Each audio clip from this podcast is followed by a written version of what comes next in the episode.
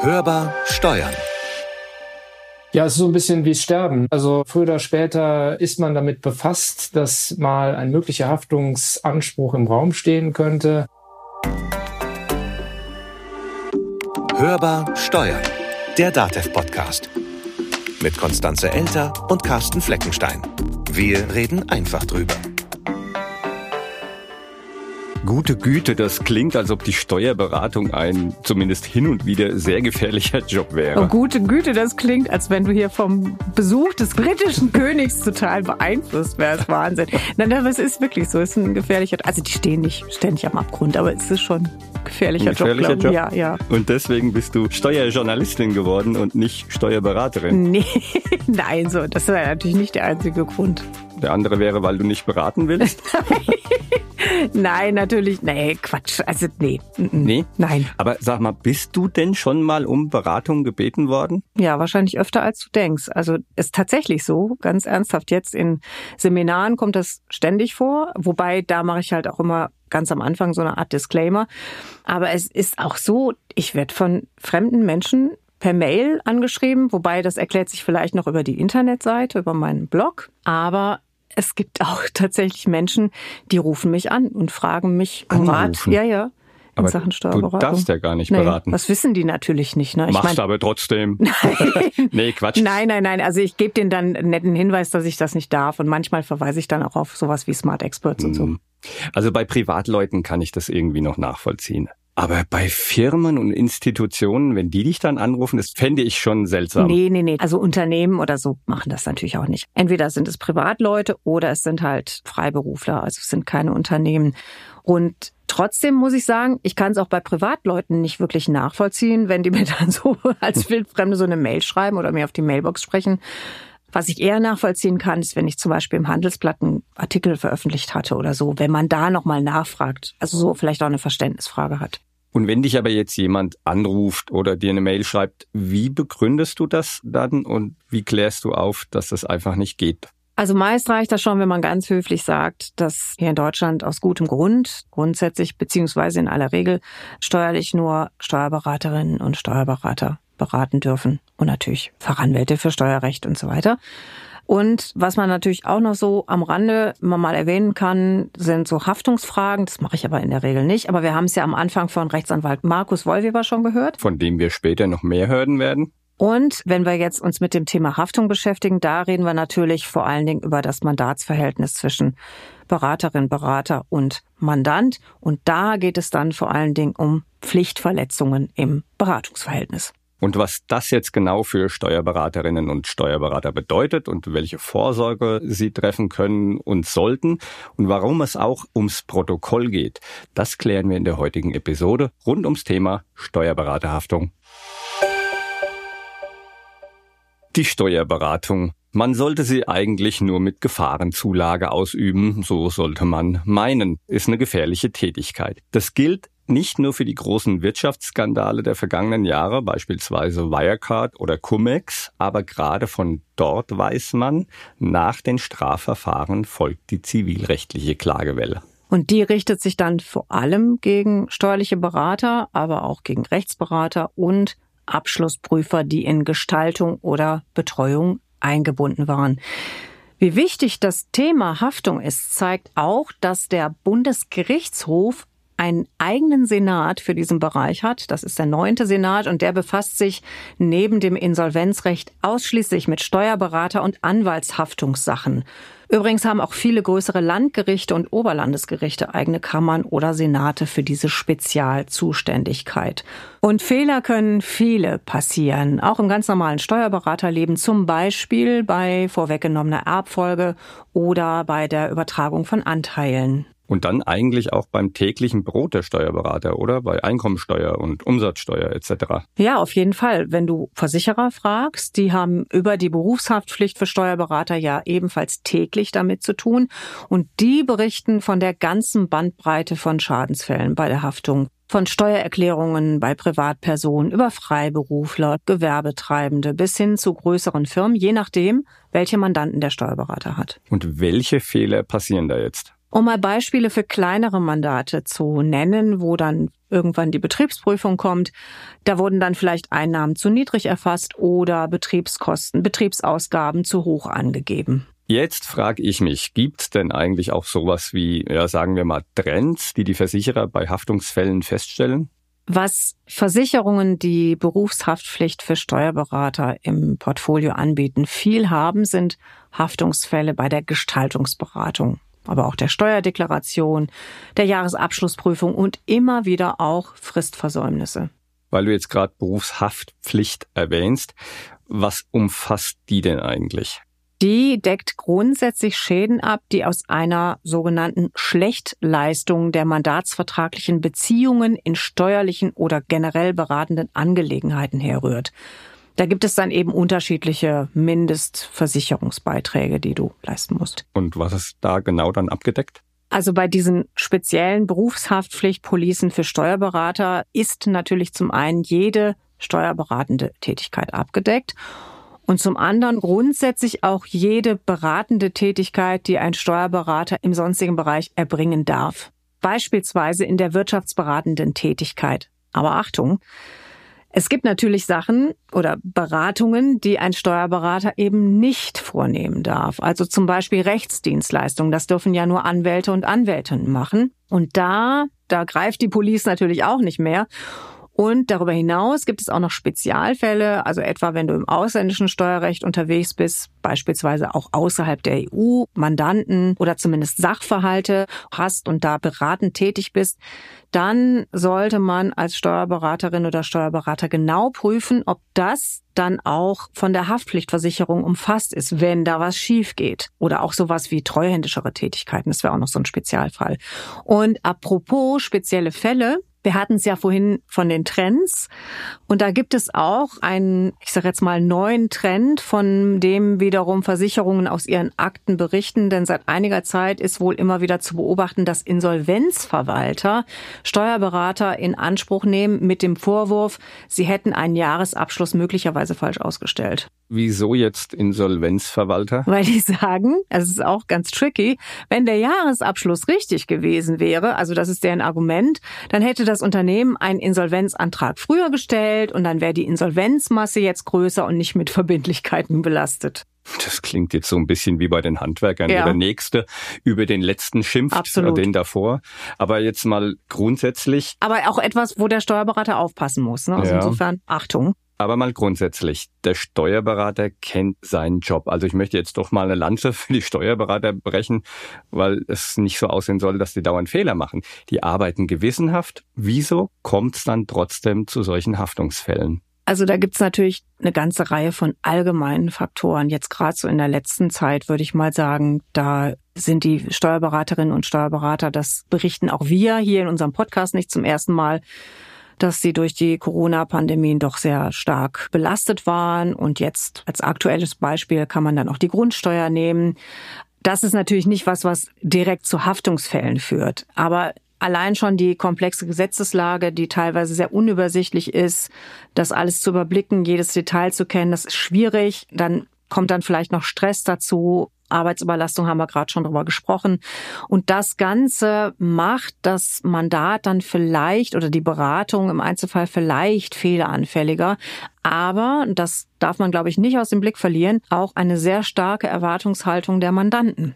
Die sind ja dann auch sehr eng mit ihrem Steuerberater verbunden über die Dauermandate. Da ist dann zum Teil auch eine Erwartung an den Steuerberater oder die Beraterin vorhanden. Vielleicht kennt man das ja auch aus der eigenen Beziehung zum Steuerberater. Du bist dann als Beraterin oder Berater der Mann oder die Frau in allen Lebenslagen. Da erzählen Berater, dass Mandanten sie fragen, kannst du mir mal bei der Scheidung von meiner Ehefrau helfen? Über den Rest schweigen wir. Und davon abgesehen, der Steuerberater, der darf doch ohnehin keine Rechtsberatung machen. Ja, das hatten wir ja gerade schon. Das wäre dann in der Tat unerlaubte Rechtsberatung. Also zum Beispiel einen Vertrag zu entwerfen, das muss jetzt nicht gerade die Scheidung sein. Das gilt auch für alle anderen Rechtsberatungsfälle. Da müsste der Steuerberater dann eigentlich sagen, geh zum Anwalt und lass den das machen. Das machen wir jetzt auch. Also zum Anwalt gehen. Oder du rufst ihn mindestens mal an und du sprichst mit dem Fachanwalt für Steuerrecht Markus Wollweber von der Kölner Kanzlei Streeck Max Schwedhelm über das Thema Steuerberaterhaftung. Hörbar diskutiert. Hallo, Herr Wollweber, schön, dass Sie wieder dabei sind. Hallo, ich freue mich auch dabei zu sein. Menschen setzen sich ja grundsätzlich nicht so gerne mit Themen auseinander, die negativ ausarten können. Das gilt natürlich bei Beratern auch für das Thema Haftung. Die Berufshaftpflicht, die ist zwar Pflicht, aber weswegen ist es denn trotzdem wichtig, sich danach, wenn man diese Versicherung da mal abgeschlossen hat, mit dem Thema noch weiter zu beschäftigen? Ja, es ist so ein bisschen wie Sterben. Also früher oder später ist man damit befasst, dass mal ein möglicher Haftungsanspruch im Raum stehen könnte. Ich sage immer, jeder, der mit Gestaltungsberatung zu tun hat, hat eigentlich mindestens eine Leiche im Keller, in Anführungsstrichen. Ich meine das gar nicht despektierlich, sondern es ist einfach gefährliche Tätigkeit, die wir ausüben. Aus dem Grund gibt es ja letztlich auch die Pflicht zu Abschluss einer Berufshaftpflichtversicherung. Und weil wir eben so eine gesteigerte Gefahrenlage haben im Bereich der steuerlichen Beratung, aber auch beim normalen steuerlichen Deklarationsgeschäft, ist es eben wichtig, in guten Zeiten sich mit diesem ja eigentlich etwas unschönen Thema auseinanderzusetzen. Was ist denn eigentlich zu tun, wenn einmal der Mandant bei mir klingelt und sagt, da ist wohl etwas schiefgelaufen angeblich und möglicherweise steht mir als Mandant ein Schadenersatzanspruch zu. Was hilft denn da? Soll ich mir den Mandant als, ich sage jetzt mal, als potenziellen Feind vorstellen? Das ist ja erstmal nicht so meine Basis, mit der ich in eine Mandantenbeziehung hineingehe. Nein, ne? also das ist natürlich auch etwas verkürzt, wenn man ausführt, der Mandant kann der Feind von morgen sein. Andererseits ist es durchaus ein nicht ganz unrealistisches Szenario, dass der Mandant, der ehemals gut versorgt wurde und mit äh, hohem Engagement auch durch Höhen und Tiefen begleitet wurde, dann, wenn bei ihm beispielsweise im Rahmen einer Betriebsprüfung ein erheblicher Mehrsteuerbetrag herauskommt, versucht ist, sich nach rechts und links umzublicken, ob er diesen vermeintlichen Steuerschaden nicht auf jemanden überwälzen kann, insbesondere auf den Berater. Das heißt, wir reden nicht zwingend immer sofort über Haftungsfälle, sondern wir reden, wenn ich Sie da jetzt richtig verstanden habe, auch über Fälle, wo der Mandant vielleicht nicht gewillt ist, seine möglicherweise berechtigten Steuernachforderungen zu bezahlen. Klar, das ist äh, sogar ganz überwiegend der Fall, dass zum Teil äh, der Vorwurf einer Pflichtverletzung im Raum steht, möglicherweise im Einzelfall sogar eine Pflichtverletzung vom Mandanten begangen wurde dies aber gleichwohl nicht zu einem erstattungsfähigen Anspruch führt. Also der Klassiker ist, man hat in guten Zeiten die Einkommensteuer, die zu zahlen ist, für den Mandanten zu niedrig in Anführungsstrichen erklärt und den Mandanten auch viel zu wenig Steuern abführen lassen. Und jetzt kommt es zur Betriebsprüfung, die erkennt, dass hier beispielsweise bestimmte Betriebsausgaben gar nicht abzugsfähig sind oder Mehrerträge zu erfassen sind und kommt zu einer gehörigen Mehrsteuerbelastung. Das sind Aufwendungen im Grundsatz, die ja berechtigt geltend gemacht werden vom Fiskus und die normalerweise eben einfach nur hätten früher gezahlt werden müssen. Sodass wir hier nicht selten die Situation haben, dass hier zwar eine Pflichtverletzung im Raum steht, die aber nicht ursächlich für einen Schaden geworden ist.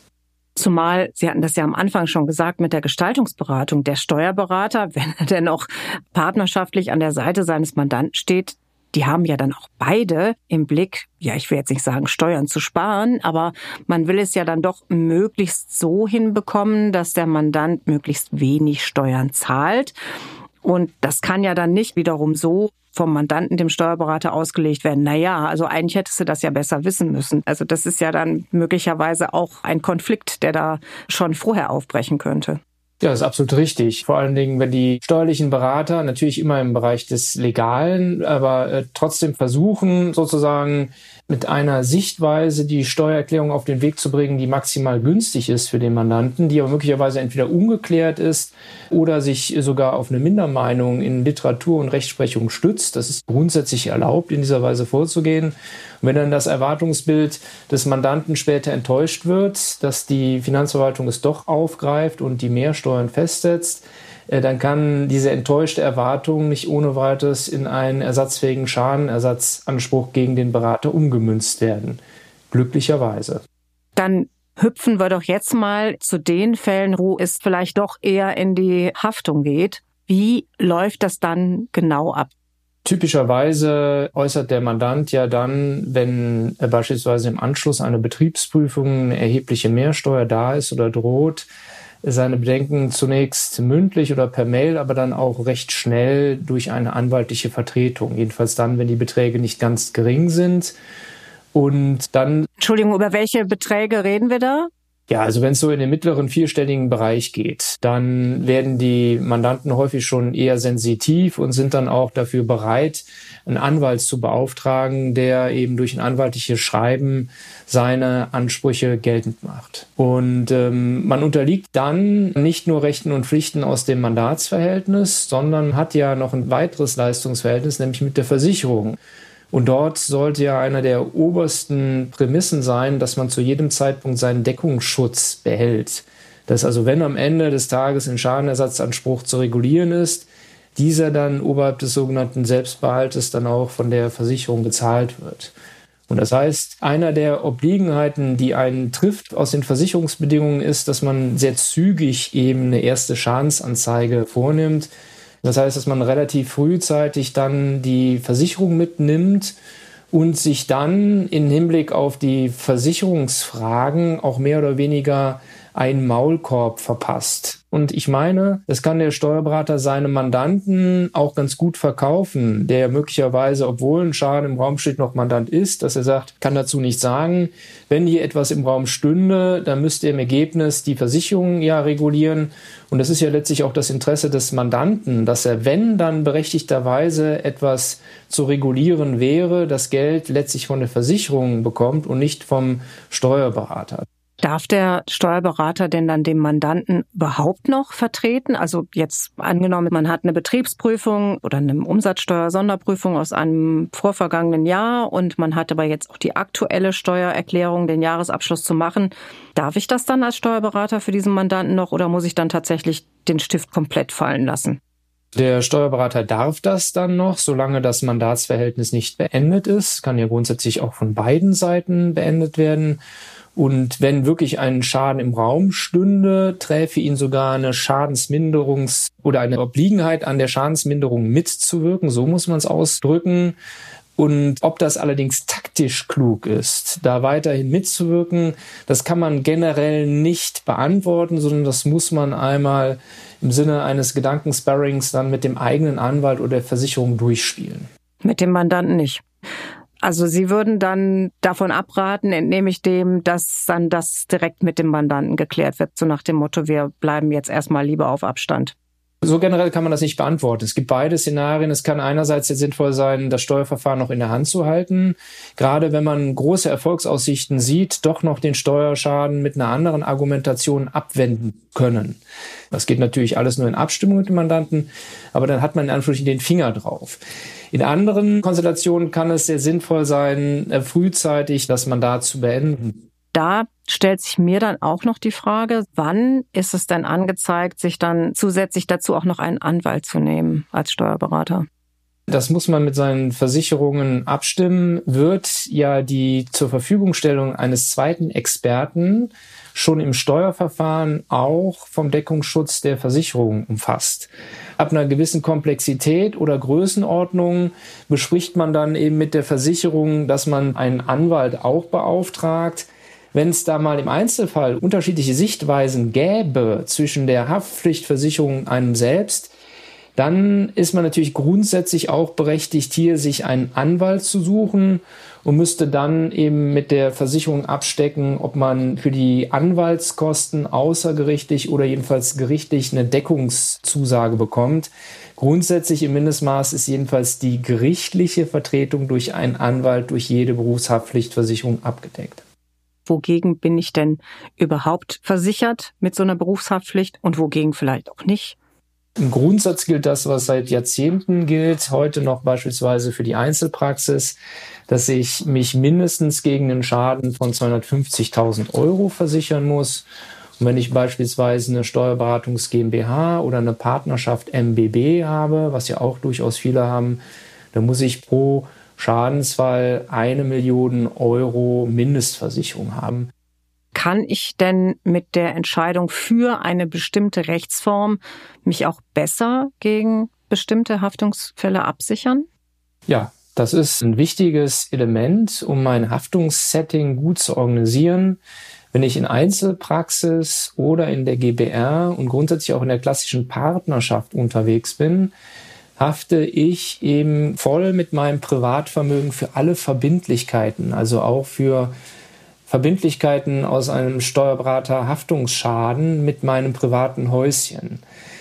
Haftungsabschirmend sind dem entgegen beispielsweise die Partnerschaft MBB, die jedenfalls für Schäden aus der fehlerhaften Berufsausübung die Haftung auf das Gesellschaftsvermögen beschränkt. Also ein Durchgriff auf mein Privatvermögen ist da grundsätzlich nicht möglich.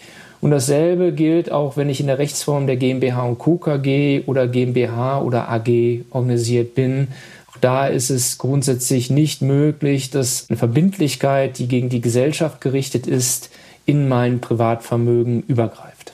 Also das bedeutet auch, wenn ich zu mehreren bin, denn nur die haben ja die Möglichkeit, überhaupt eine Partnerschaftsgesellschaft oder eine andere Gesellschaftsform zu wählen. Dann bin ich auf jeden Fall schon mal ein bisschen besser geschützt, als wenn ich alleine dastehe und dann nur auf die Berufshaftpflicht mich verlassen kann.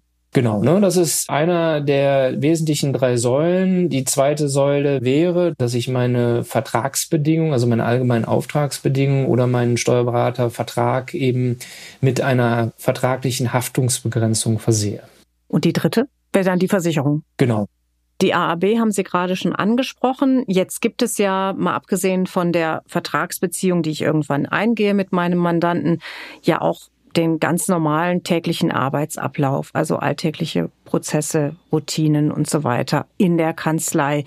Was kann ich da denn tun oder möglicherweise auch verändern? Mal genauer hinschauen, um mich gegen mögliche Haftungsfälle zu wappnen.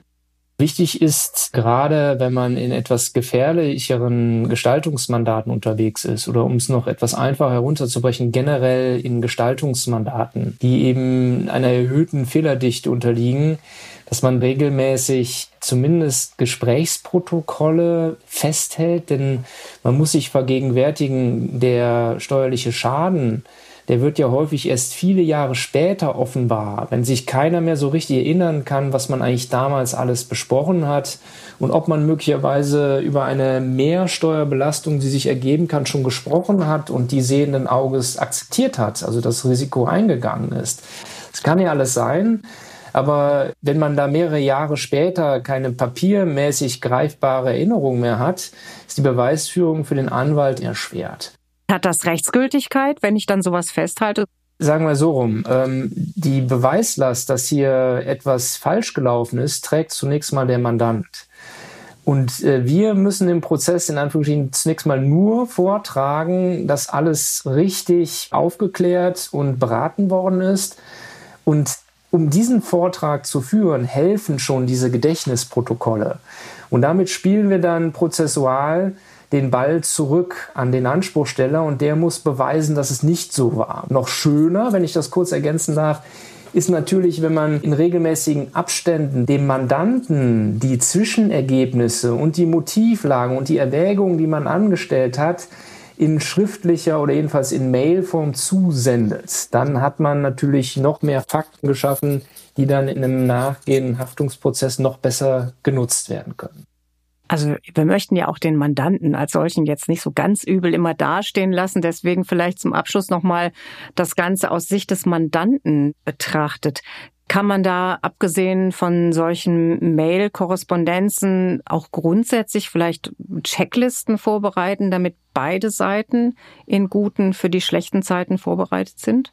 Ja, also das ist natürlich sozusagen das Optimum, was natürlich der Mandant ähm, nicht absolut optimal leisten kann. Er kann die Bitte an seinen Berater herantragen, dass er von Anfang an ein verschriftlichtes Konzept haben will, äh, auf das er den steuerlichen Berater dann, wenn es wirklich schief geht, auch später festnageln kann. Und genauso einen Milestone-Plan, wann, wie, welche Gestaltungsschritte umgesetzt werden sollen.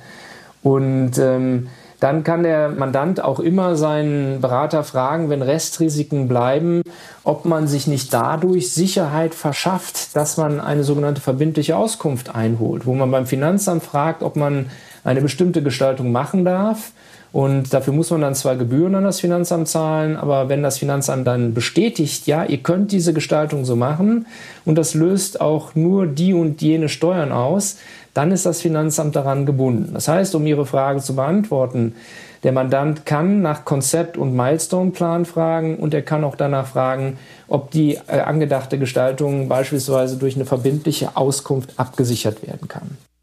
Das klingt doch mal nach einem positiven Ende, also sowohl für den Steuerberater als auch für die Mandanten. Herr Wollweber, ich danke, dass Sie sich die Zeit genommen haben, uns und vor allen Dingen auch euch für dieses Thema ein bisschen mehr zu sensibilisieren und daran zu denken, dass es mit dem Abschluss der Versicherung alleine nicht getan ist. Schönen Dank, Herr Wollweber, und schönen Gruß nach Köln. Vielen Dank und schöne Grüße zurück. So, dann fassen wir mal wieder das Thema zusammen. Das ist jetzt mein Job. Wie findet ihr das eigentlich mit der Zusammenfassung? Braucht ihr das? Aber ich mache das jetzt einfach mal. Wenn ihr das Haftungsrisiko möglichst klein halten wollt, dann erstens wählt die geeignete Rechtsform. Zweitens setzt die allgemeinen Auftragsbedingungen richtig ein. Und drittens dokumentiert die Beratung systematisch. Viertens schaltet einen Spezialisten ein, dort wo es nötig ist. Und zu guter Letzt, fünftens, bindet die Finanzverwaltung mit ein in Form von verbindlichen Auskünften. Und wenn der Haftungsfall droht, rechtzeitig neben der Versicherung natürlich auch den eigenen Anwalt ins Bild setzen. So, wozu habe ich hier jetzt eigentlich eine Steuerjournalistin an der Seite? ja, du darfst jetzt als Expertin das letzte Wort haben. Danke. Es ist ja keine Beratung und sterben wirst du daran auch nicht sterben. Also gut. Naja, gut, okay, ne, weil wir es am Anfang davon hatten. Ja, aber in der Tat, einen habe ich noch. Haftungsbeschränkung. Das kann auch helfen. Wenn ihr zum Beispiel ein Mandat annehmt, wo man schon von Anfang an weiß und klar ist, das ist jetzt weit über meiner Versicherungssumme, dann sollte man überlegen, ob eine sogenannte Objektdeckung sinnvoll ist. Die kann man nämlich zusätzlich abschließen und damit das Mandat besonders versichern. Ach nee, ich habe sogar noch was. Ich wusste es. Aber das ist jetzt eher nochmal so ein Tipp oder ein Hinweis, wieder mal in unsere Show Notes zu schauen zur Folge. Da verlinken wir euch heute nämlich nicht nur einige Checklisten, sondern auch passende Mandantenschreiben zum Thema Haftung. Die gibt's bei uns im Shop. Das war Herber Steuer in der DATEV Podcast. Ohne Rechtsberatung, dafür mit Disclaimer. Und wenn euch nicht nur das, sondern unser Podcast insgesamt und natürlich auch diese Folge gefällt und gefallen hat, dann gebt uns bei Apple 5 Sternchen und schreibt uns auch gerne eine Bewertung.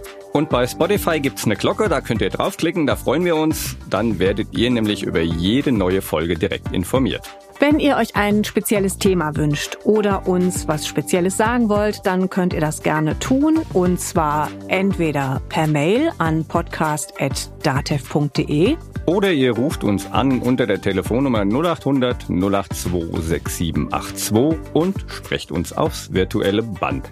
Mein Name ist Konstanze Elter. Mein Name ist Carsten Fleckenstein. Wir wünschen euch eine gute Zeit. Bleibt optimistisch. Und hört wieder rein. Hörbar Steuern. Der Datev Podcast.